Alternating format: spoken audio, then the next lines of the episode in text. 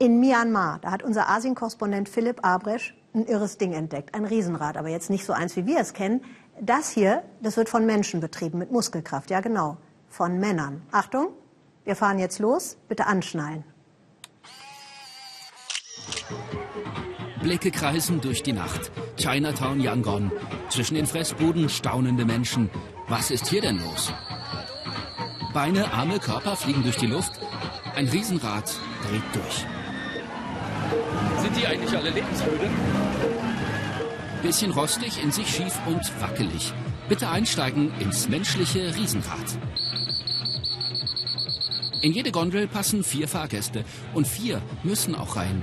Sonst gerät alles außer Balance, wenn diese Jungs gleich Hand anlegen. Was wir machen, bringt dir niemand bei. Das musst du selber lernen, sagt Wei hin. Anfangs habe ich mir in die Hose gemacht, aber jetzt habe ich keine Angst mehr. Hochkraxeln, bis die Skyline von Yangon zu sehen ist. Schwung holen, abspringen.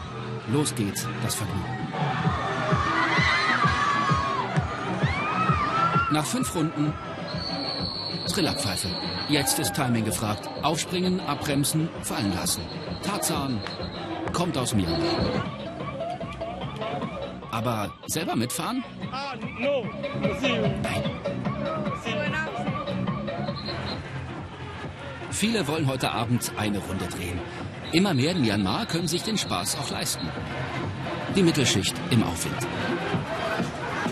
Aber Myanmar ist immer noch ein Land der Muskelkraft. Auch beim Nachbarn alles echte Handarbeit. Es ist doch viel besser, sagt der Riesenradbesitzer Umyat, Menschen und Muskeln zu benutzen, als eine schwere Maschine. Ich kann das Ding in einer Nacht auf- und abbauen und viel schneller zum nächsten Jahrmarkt reisen. Außerdem gebe ich den jungen Leuten Arbeit. 100.000 Chat, 70 Euro verdienen die Jungs im Monat. Ein Lohn über Durchschnitt. Wieder eine Runde, diesmal mit Fahrgästen, die sich auskennen bei Dreharbeiten. Mein Kameramann und ich.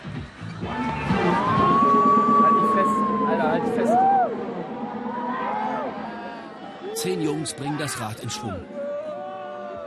Einige noch ziemlich jung, vielleicht 15 oder jünger. Super durchtrainiert, Athleten in Flipflops.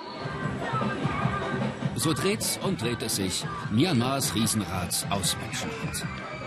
Knochenbrechend, magendrehend, atemberaubend.